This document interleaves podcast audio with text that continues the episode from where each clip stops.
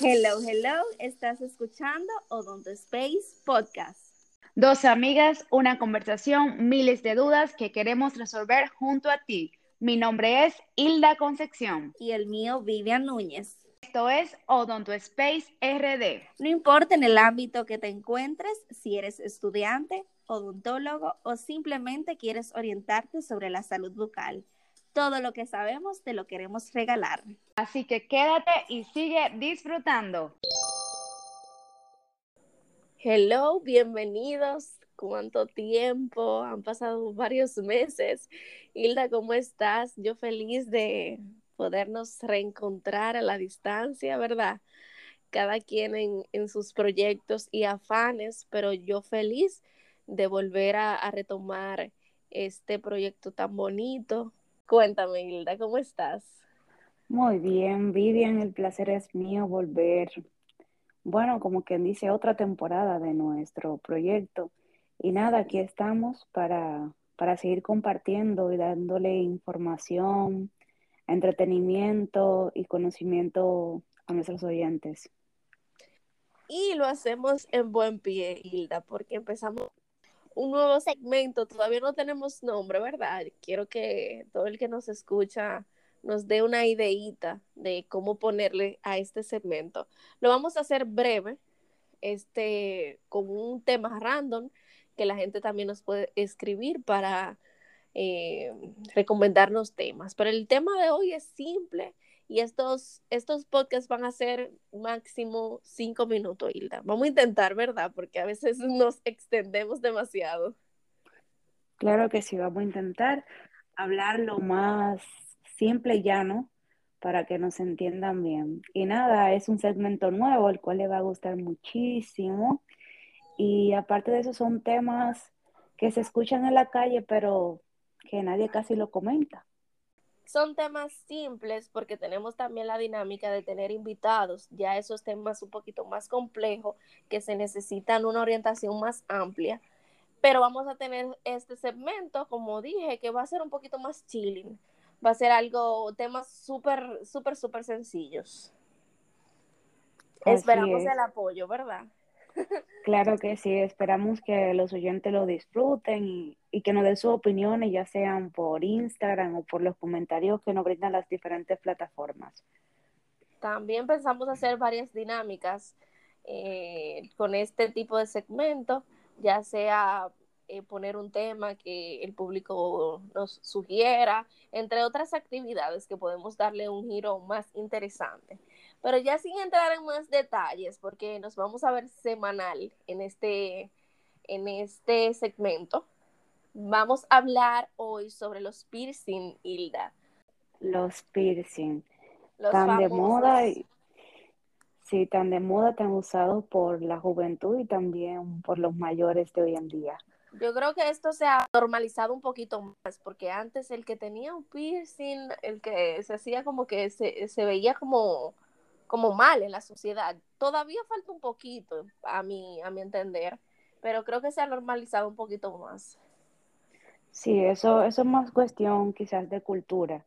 Como eso viene de, los antepasados como los, los incas, los aztecas, personas que tenían ese tipo de cultura, si no me equivoco, si no me corrigen, pero también depende del país, porque un país desarrollado no tiene la misma cultura que un país subdesarrollado. Entonces, algo, algo relativo, se podría decir. Exacto. Pero los piercing específicamente orales incluyen labios, para el que no sabe, mejillas. Yo no sabía eso, que las mejillas como que oh, y la lengua. También tengo entendido que se ponen en los frenillos, tanto superior como inferior. Sí, se ponen en los frenillos. No, la gente inventa, o sea, el ser humano ha llegado a perforarse lugares que uno dice, wow, no.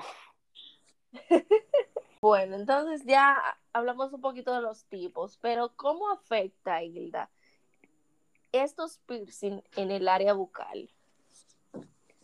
Bueno, eh, realizarse un piercing primero, lo que tú debes saber es cuál zona tú te vas a realizar el piercing y a qué lugar tú vayas a realizarte un piercing porque tú estás exponiendo lo que es tu salud completa. porque al realizarse un piercing en un lugar el cual no cumpla con las condiciones de bioseguridad, es una infección segura. Sí. Y muchas personas lo hacen así, como que se dice? Como Sin a la brigandina, ¿no? O sea, se dice así, sí, a la brigandina, así como que una amiguita te dice, oh, yo me hice un piercing en tal lugar, y allá va tú y te lo hace. Sí. Y eso es uno de los tomar- primeros riesgos. Sin tomar en cuenta la higiene del lugar. Exacto, el primer riesgo es la, es la infección en el lugar. Cierto. Entonces, si ya tenemos un piercing, ¿qué podemos hacer para nosotros controlar o hacer que sea menos abrasivo a la salud bucal? Yo diría que una buena higiene es lo primero, obviamente. Cuidar el área. Eh, tengo entendido que los piercing en la lengua pueden, bueno, no solo en la lengua, en, en toda la cavidad oral puede desencadenar muchas consecuencias. Dentro de de esas podemos mencionar lo que es la fractura, la fractura del diente al tener un roce. Entonces, si, tienes ese tipo de, de, piercing, un poquito de cuidado para que este tipo de accidente no pase. Así es, y no un poquito, muchísimo cuidado, porque cuando tú estás agregando un cuerpo extraño, valga la, la redundancia, a tu mismo cuerpo, o sea, a tu cavidad oral, sí. tú tú le estás agregando algo que ella no conoce, que no es propio de, de sí. sí. Entonces, al tú tenerlo ahí, eso va a acumular bacterias, eso va a acumular placa y te va a hacer más susceptible a, a una infección. Entonces, yo creo que la limpieza es número uno. Totalmente. Aparte de lo que mencionabas, que se puede fracturar un diente, también puede afectar directamente mucho lo que son las encías. Sí puede desarrollar un mayor grado de gingivitis, convirtiéndolo en periodontitis sí. a través del tiempo. Y en cuanto a la retracción de las encías también, que es uno de los más comunes, o sea, cuando ese, esa encía se retrae por este tipo de, de aparato. Exacto, eso, eso es una de las condiciones, bueno, yo la he visto y me sorprendí al verla por primera vez porque cursaba mi, yo creo que periodoncia 1, que eran como entrando a la carrera. Y me sorprendí cuando vi ese, ese tipo de condición en un piercing lingual. Yo dije, sí. wow, yo no sabía que, que, podía provocar tal cosa. Y esa relación que la gente to desconoce totalmente. No, o sea, porque... no relaciona ese tipo de afección con, con el piercing. La gente no, no, puede verse como a sí mismo en la cavidad oral como, como lo ve un profesional o como lo ve otra persona. Porque tú coges un, un espejo y es súper difícil tú observarte directamente en la zona que tú quieres ver. Hay gente que ni cuenta se da. Exactamente. Pero entonces, si ya estamos completamente seguros, porque uno dice, no me lo voy a hacer, pero mañana me despierto con la idea de que sí me lo quiero hacer. Entonces, si ya tú como paciente tienes la certeza de que te lo vas a realizar, ¿qué debemos considerar? ¿Qué debemos tomar en cuenta al realizarlo? Primero, considerar, o sea, mi criterio, considerar eh, la, tu salud. O sea, si tú eres un paciente diabético, si tú tienes una condición o una enfermedad que en realidad lo que te va a provocar más problemas que belleza.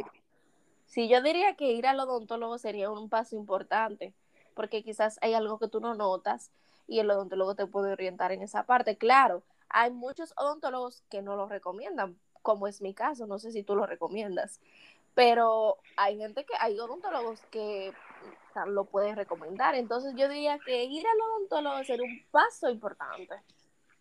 Bueno, dentro, dentro de mi criterio yo, yo no lo recomendaría, pero si llega un paciente diciéndome, oye Hilda, me voy a hacer un piercing en la lengua o me voy a hacer un piercing en, en el frenillo, yo le diera algunas pautas. Claro, claro, respetando su decisión. Exactamente, porque si tú le dices, no, no te lo hagas, no, no, no, y no le dices nada que ayude a una decisión así que el paciente tarde o temprano va a tomar porque el paciente es libre y te dice que, que, no lo va a hacer y mañana sale y se lo hace. Entonces yo digo, yo soy de la gente que si no estoy de acuerdo con tu criterio, yo lo voy a respetar y te voy a ayudar a que si lo vas a hacer, salga todo, tratar de que, de que todo salga bien, por ejemplo. Exacto, sería como educar a la persona que se vaya a realizar el, el piercing en la cavidad oral.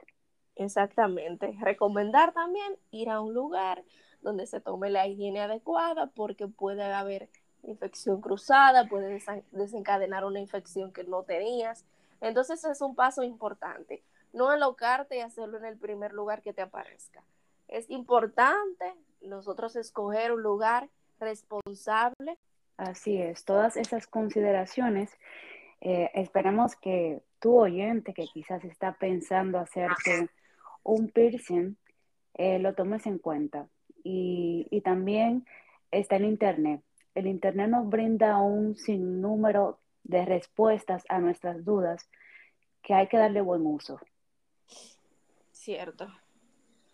Entonces esperamos que todas las informaciones que dimos sea útil, que sea de provecho este podcast, el primer episodio de este segmento que va a estar muy interesante y nada, esperamos que sea de provecho para todo el que nos escucha. Nos vemos en una próxima, Hilda. Bye bye, Vivian. Bye bye.